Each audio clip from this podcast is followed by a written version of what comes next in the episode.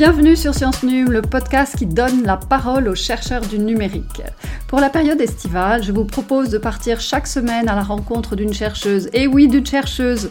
En effet, Télécom Sud Paris s'est demandé comment contribuer à augmenter la mixité dans les formations d'ingénieurs et les métiers du numérique. À l'occasion de sa dernière initiative, née d'une exposition de portraits artistiques de chercheuses, celles-ci se sont prêtées au jeu du podcast pour partager leur passion pour les sciences, leur parcours et leur vie scientifique. Aujourd'hui, l'invitée de ce hors-série spécialité est Catherine Lepers. Elle est interviewée par Adeline Kubert des Passionnariats.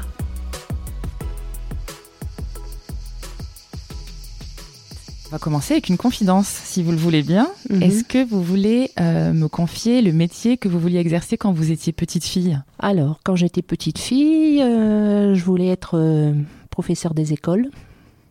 Oui, c'était ma, c'était mon, idée, ma passion. Donc il y avait déjà une vocation d'enseignement qui était là enfant. c'est ça. Et à ce sujet, j'ai une petite anecdote. Allez-y, on adore. Voilà. Quand, quand, je jouais avec mes frères et sœurs, ils n'étaient pas tellement contents parce que c'était toujours moi la, la professeure des écoles. À l'époque, on disait maîtresse d'école. Donc j'avais toujours le, ce rôle-là et eux étaient les, les élèves. Déjà beaucoup de leadership. Voilà, sans doute. Et ensuite, quelles ont été les étapes de votre parcours euh, scolaire et professionnel? Alors j'ai un profil un peu atypique euh, pour une enseignant-chercheur puisque j'ai un parcours universitaire à la base. Ensuite, euh, j'ai fait quelques années dans le monde de l'entreprise. J'ai repris des études pour faire une thèse. À quel âge? 23 ans Non, non, non, 26 ans. 26, 27. Vous avez repris vos études à 26 ans Oui, pour faire une thèse. Donc ensuite, j'ai eu un poste de maître de conférence à l'université de Lille. Et ensuite, j'ai eu un détachement ici, Ok. Et donc je suis euh, professeur à Télécom Sud Paris depuis 2008. Alors pourquoi votre parcours a été atypique? Un parcours atypique euh, parce que déjà lorsque j'ai démarré ma thèse, euh, j'avais un bébé d'un mois. Donc je crois que ça c'était quand même quelque chose à noter. Mais bon, je me suis bien organisée. Donc je crois que quand on est une femme, on doit bien s'organiser. On doit vraiment faire preuve d'organisation dans toutes nos tâches, qui sont assez multiples. Euh, mais on s'en sort. C'est il faut, faut faire preuve de dynamisme, de persévérance, de oui. Et puis c'est ce qui met un peu de piment euh, dans notre vie. c'est du sacrément la pimentée, effectivement. Oui, oui. Et oui, donc euh, bon, ça s'est bien passé. Ma fille, elle est, elle est super, voilà. Et puis j'ai eu le, j'ai eu l'aval aussi, enfin le soutien de mon mari, donc pour euh, que je puisse faire ma thèse. Parce que c'était un souhait que j'avais émis. Euh, j'ai été bien soutenue dans cette tâche. Comment elle est apparue cette idée, euh, puisque vous avez travaillé en entreprise? Avant cela, il y avait eu déjà un, parcours. Mhm. Comment a émergé l'idée de reprendre les études malgré mhm. d'être dans mhm. la vie active et d'aller même vers la thèse alors qu'il y avait la construction d'une vie de famille? Oui. Ah bah alors ça, c'est vraiment le déclic que je l'ai eu pendant dans l'entreprise en fait. Parce que dans l'entreprise, euh, euh, j'avais été chargée euh, de monter un petit laboratoire de test des composants optiques que l'on mettait sur nos réseaux. Et j'avais eu l'occasion d'embaucher un stagiaire. Et je lui donnais des tâches qui relevaient plus de, tâches de recherche en fait que de tâches de, développement en entreprise. C'était un signe. C'était un signe. Donc de ce fait-là, on s'est dit, euh, bah, je me suis dit, peut-être que finalement, euh, j'ai envie d'aller voir un peu plus loin que, du développement, j'ai envie de faire de la recherche, en fait. Et c'est pour ça que j'ai que j'ai fait cette que j'ai fait une thèse, oui, que je me suis arrêtée et que j'ai fait une thèse. eu cette volonté d'aller euh, plus loin que ce qu'on doit exécuter et d'aller partir euh, mm. à la recherche de la compréhension de comment euh, les choses se passent et de vouloir en savoir plus. C'est ça. Donc euh, vraiment d'avoir, de creuser en fait finalement les choses et de, répondre à la question pourquoi. D'ailleurs, c'est une question que je pose toujours à mes étudiants et à mes doctorants, mais pourquoi tu, tu on fait ça Je crois que c'est très important de se demander à chaque étape pourquoi on fait les choses. Est-ce qu'on peut reprendre des études n'importe quand? Est-ce qu'on peut euh, choisir de pivoter et de partir dans la recherche à n'importe quel moment de sa vie? Je pense. Hein. Bon, après, il faut le support financier, ça c'est. Mais il faut, trouver vraiment les, solutions qui peuvent exister. Et, donc, euh, finalement aussi, euh, ce, qui est, important de, voir, c'est que euh, pour faire mes études, ben, j'étais vraiment boursière de dernier échelon, donc du dernier échelon. Donc, ça veut dire que j'avais très peu de, de moyens. Enfin, je suis pas venue de, de moyens financiers finalement. Mais bon, j'ai toujours eu de la chance euh, d'être aidée par mes parents, euh, malgré tout. Et par ces bourses et ces solutions qui sont offertes? euh, Oui, et les solutions qu'on peut nous offrir. bon, c'est certainement pas suffisant, mais c'est au moins une reconnaissance qu'on peut faire les choses et, qu'on et une aide qui peut nous. voilà. Donc, à ajouter à d'autres aides potentielles on y arrive. Ça fait des cumuls de coups de pouce. Voilà, il faut, euh, faut, faut, voir les cumuls de coups de pouce et puis ne euh, faut pas forcément se faire arrêter par euh, des, moyens financiers, oui. Et est-ce que vous pouvez nous parler de vos disciplines scientifiques, vos domaines scientifiques? Quels sont-ils et pourquoi ils vous ont attiré Alors mes domaines scientifiques, à la base, c'est tout ce qui tourne autour de l'optique et de la fibre optique en particulier. Donc je suis une physicienne hein, de formation. Et donc, euh, oui, euh, la fibre optique, c'est quelque chose qui me passionne. C'est un médium euh, qui me passionne pour toutes les, opportunités que ça apporte au niveau de transmission de données et, voilà, et infrastructure réseau. voilà. Donc, j'ai pas mal évolué dans ma carrière scientifique, puisqu'au départ, quand même, j'étais plus orientée, on va dire, composant optique avec toutes des activités sur tout ce qui est diode laser et laser donc à l'université de Lille. Et ensuite, je suis euh, vraiment partie sur le médium qui est la fibre optique, avec euh, voilà des études que j'ai scientifiques que j'ai menées, des recherches que j'ai menées là-dessus. Euh. donc à Télécom Paris et ensuite à Télécom Sud Paris. Encore actuellement, je, suis, je travaille là-dessus, sur tout ce qui est réseau d'accès optique, mais en particulier l'infrastructure réseau. Et qu'est-ce qui vous a amené à cette transition? Comment vous vous êtes intéressé à ce sujet de, de la fibre optique? Euh, bah, c'est par mes études, hein, euh, donc mes études à l'université de Lille qui étaient très orientées euh, electrical and optical engineering.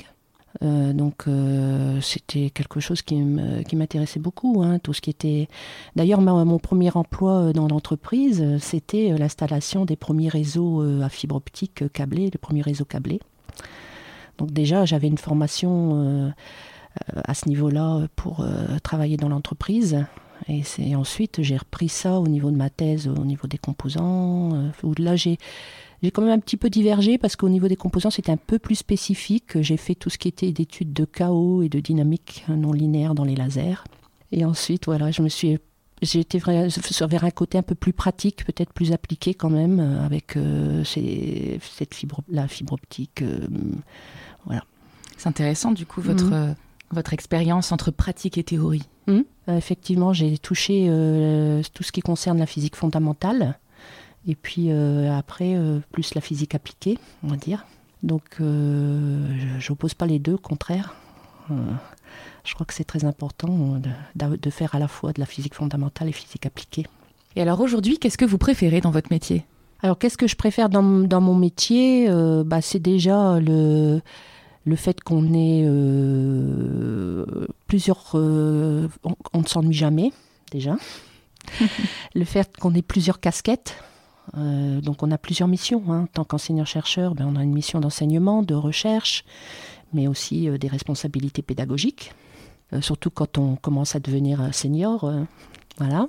Et donc ça, ça, ça, permet vraiment de nous donner des évolutions de une évolution de carrière intéressante qu'on peut moduler aussi euh, par rapport à nos envies. On a quand même pas mal de, on a le choix quand même de ce qu'on veut faire. Si on a en plus envie de se focaliser sur l'enseignement ou sur la recherche, on est quand même un peu libre, même s'il euh, y a quand même euh, un minimum à assurer, par exemple en enseignement. Donc voilà, donc actuellement ce qui me préoccupe beaucoup c'est le fait que je sois doyenne des enseignants-chercheurs. Waouh Voilà. Ça consiste en quoi d'être doyenne des enseignants-chercheurs Alors ben, le, ça consiste à déjà s'intéresser au plan de carrière des enseignants-chercheurs, de leur suivi de carrière. Donc euh, c'est une thématique qui m'intéresse beaucoup. Euh, de par mon expérience, je crois que je peux apporter des choses à ce sujet. Et puis euh, également, j'anime tout ce qui est commission de recrutement et commission de promotion des enseignants-chercheurs. Voilà. Félicitations. Merci. Donc c'est une mission de trois ans qui a été renouvelée là. Et voilà. Et, mais sinon, bah, je continue hein, mes activités en enseignement. Donc, euh, et donc euh, le point marquant, je dirais, en enseignement, pour l'instant, qui me préoccupe, c'est la fabrication d'un MOOC.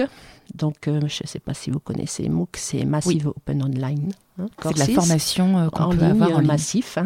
Donc, on avait fait une première version d'un MOOC tourné réseau d'accès optique. Euh, avec des collègues de Rennes euh, et puis des industriels. Et cette, cette première version, ben, on est en train de la remettre un peu à niveau, euh, puisque avec l'évolution des technologies. Et donc on est en train de monter ça, voilà. Donc ça, le MOOC, ça, m'a, ça a été assez marquant parce que ben, j'ai eu quand même la première fois, lorsqu'il a tourné sur la plateforme Fun, j'ai eu 6000 apprenants.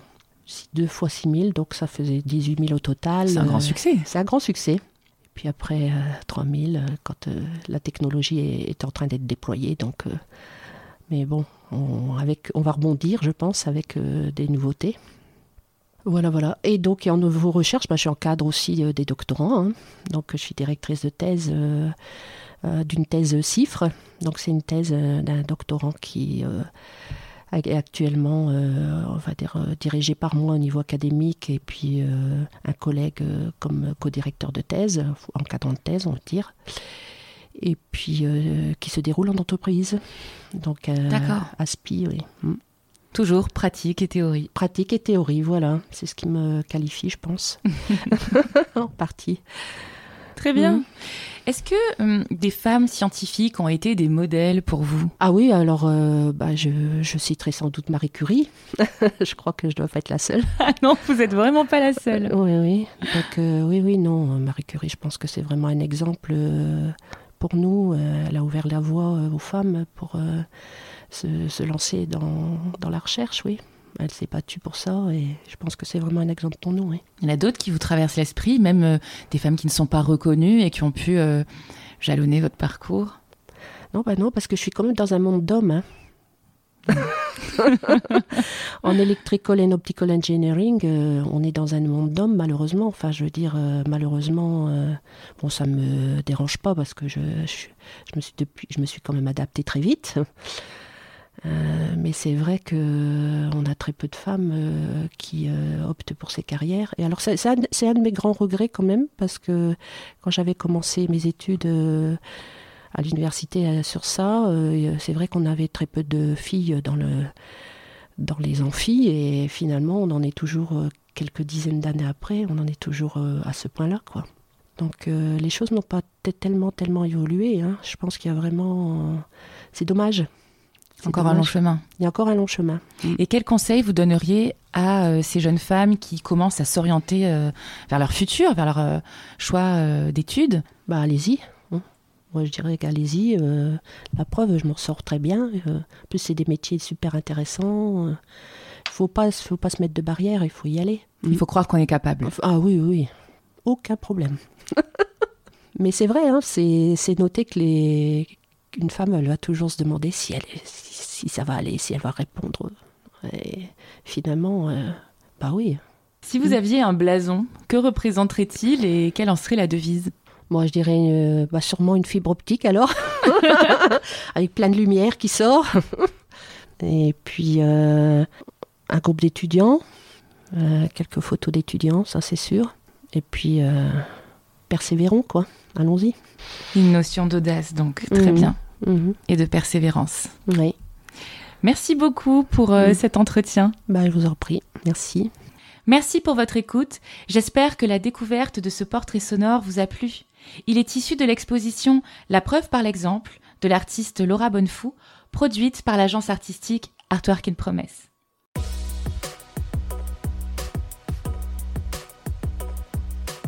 C'était Science Num dans sa tenue estivale pour que tous nous encouragions les femmes à aller vers les sciences et les métiers du numérique. Rendez-vous la semaine prochaine pour une nouvelle rencontre avec Chantal Taconnet. À bientôt!